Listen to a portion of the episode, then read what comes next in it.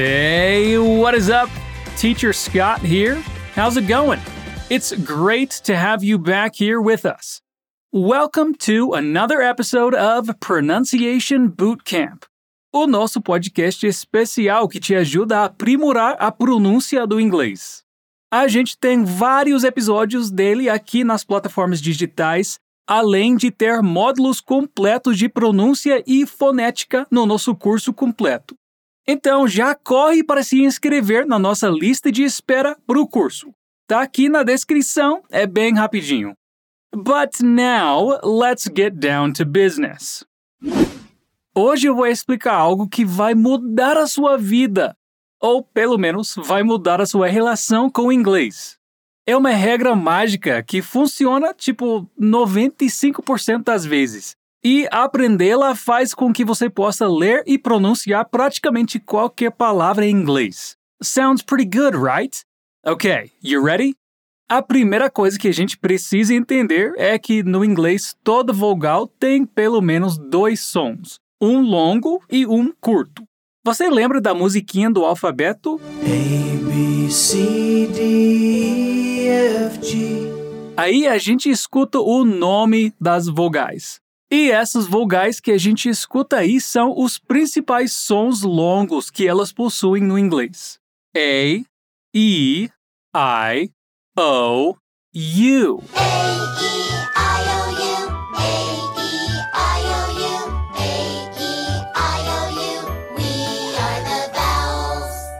Esses são os sons longos das vogais do inglês. Então, repete comigo. A. Como em Amen. E.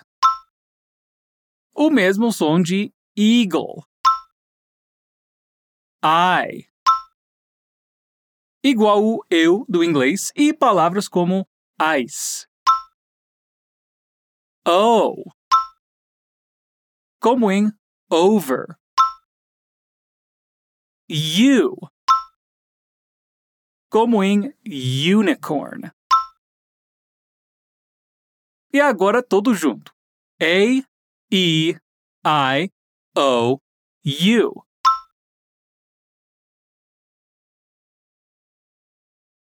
Ok, se esse é o som principal das vogais, por que então dizemos apple e não apple?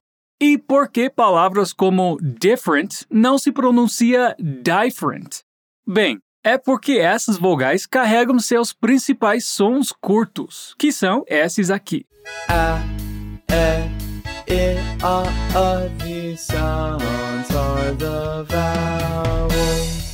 Vamos tentar um de cada vez juntos. A. Igual em apple. É. Como em egg. E. Como em iguana.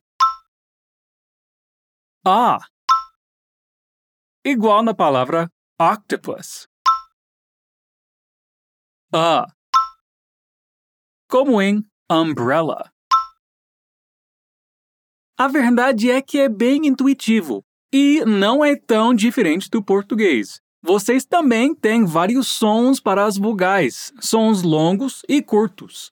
Então a grande questão é como saber qual som a vogal vai ter dentro da palavra. Bem, no português a solução proposta foi a acentuação. Em tese, todas as palavras do português não acentuadas seriam paroxítonas, ou seja, teriam a penúltima sílaba como a mais forte. Pensem na escrita S-A-B-I-A. Se eu pedir para você juntar as letras, você dirá sabia. O B é a mais forte. Mas eu posso colocar um acento no primeiro A e transformá-la em sábia. Ou até posso acentuar a última sílaba e teremos aquele pássaro, o sabiá. Mas você já deve saber que o inglês não tem acento, certo? Isso facilita para escrever, mas faz a gente pensar um pouquinho mais na hora de acertar o stress, a sílaba mais forte da palavra. O bom é que existe sim uma regra bem eficiente que funciona na grande esmagadora maioria dos casos, que é o que chamamos de Magic E. Ou pelo menos é assim que as crianças aprendem. Vamos entender como funciona. Bom, vou começar com um desafio. Como se diz chapéu em inglês? Hat. Isso. E qual é o passado do verbo conhecer em inglês? Met, certo? Agora uma mais difícil. Como chama a barbatana do tubarão em inglês? Shark fin. F-I-N. Barbatana é fin. E qual é a negativa dos verbos em inglês? Not. Boa. E agora para acabar, qual é o verbo cortar em inglês? Cut. Isso aí. Hat, met, fin, not e cut. O que essas palavras têm em comum? Sim, são todas curtinhas e com o som curto da vogal. Agora escuta essas palavras aqui: hate, meter, fine, note, cute. São palavras com a grafia bem semelhante às anteriores, mas com significados e pronúncias bem diferentes. Agora, duas perguntas para vocês. O que essas palavras têm em comum? Hate, meter, fine, note, cute? Isso, tem o som longo. Como dizem para as crianças, as vogais falam o seu nome dentro das palavras. Então, analisando esses dois grupos de palavras, já faz sentido para vocês quem é responsável por essa mudança no som? Isso mesmo, é o E no final. Ou como ele é popularmente conhecido, o Magic E. Se liga na regra, gente. Vamos pensar numa base consoante mais vogal mais consoante. Por exemplo, hat. H, consoante, A, vogal e T, consoante. O que importa para a gente é a próxima letra. Se ela for uma outra vogal, o som vai ser longo. Vamos ver alguns exemplos. Mad. Com vogal fica made. Win. Com vogal fica wine fat. Com vogal fica fate. Hop. Com vogal fica hope. Bit.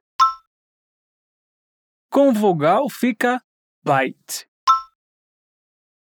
Você percebeu que no final de todas essas, a vogal que entrou foi o E a explicação dada para as crianças nativas pode nos ajudar também.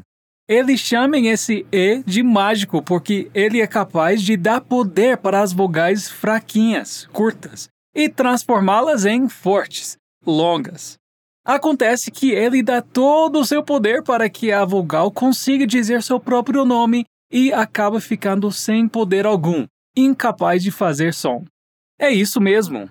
Reparou que esse Magic E nunca é pronunciado e nós só ouvimos o som da última consoante? Vamos pronunciar de novo. Dobra a atenção. Made. Wine. Fate. Hope. Bite.